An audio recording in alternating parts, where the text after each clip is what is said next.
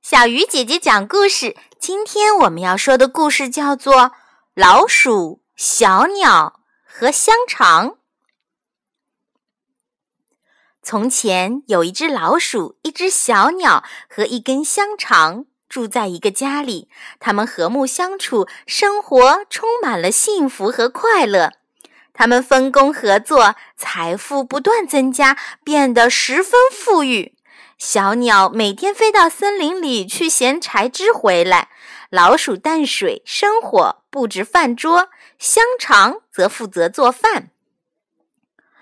一个人生活太顺畅了，就会开始变懒，会想着法儿玩新花样。这不，有一天，小鸟遇到了另外一只小鸟，它向这位朋友很自豪地谈起自己生活的惬意现状。那只鸟却嘲笑他是一个可怜的傻瓜，说他辛辛苦苦在外面，另两个伙伴待在家里干轻松的活儿。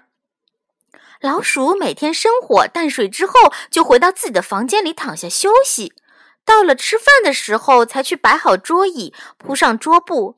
香肠则坐在锅子旁，除了看食物烹煮的情况外，什么事儿都不做。到了要吃饭的时候，只要加点油盐就算了，不到一分钟就干完了。小鸟听了这些话，心里很不是滋味儿。它飞回家，把柴放在地上，大家和平时一样，一起坐在桌子边吃饭。进餐之后，又都回房睡觉，一直睡到第二天早晨起来。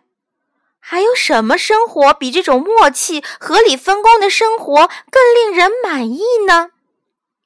可是小鸟受了朋友的挑拨，第二天不想到森林里去了，还说自己一直在服侍他们两个，做了很久的傻子。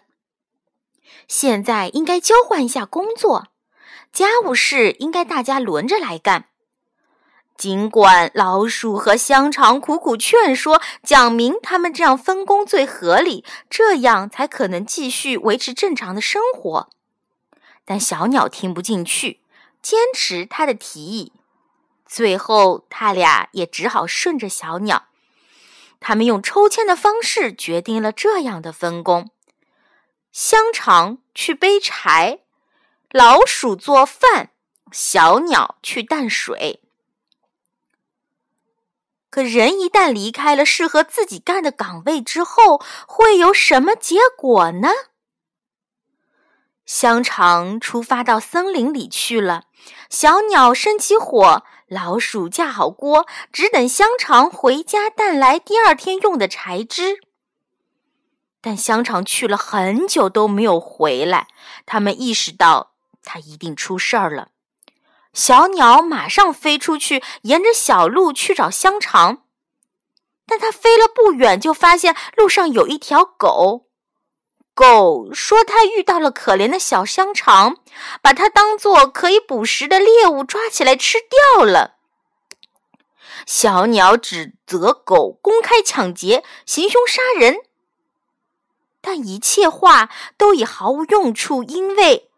狗说：“他发现香肠从事的工作与他的身份不符，断定他是伪装的间谍，这样才把他杀死的。”小鸟非常伤心的捡起柴枝，回到家里，把自己所看到的、听到的都告诉了老鼠。它和老鼠都很悲伤，但他们两个商定，最好还是住在一起。小鸟把桌子铺好了，老鼠把菜也做好了。但当老鼠去盛菜时，热气一冲，它一下就掉进锅里，连烟带烫，死过去了。小鸟来到厨房，想把饭菜端到桌子上去，可它没有看到厨师。他把柴枝翻来翻去，扔得到处都是，这里叫那里喊，每个地方都寻遍了。就在这时，灶里的火掉到了柴枝上，柴枝马上燃了起来。小鸟急忙去担水，但匆忙间又把木桶掉到井里去了，它也跟着一起掉了下去。一个好端端的家庭就这样玩完了。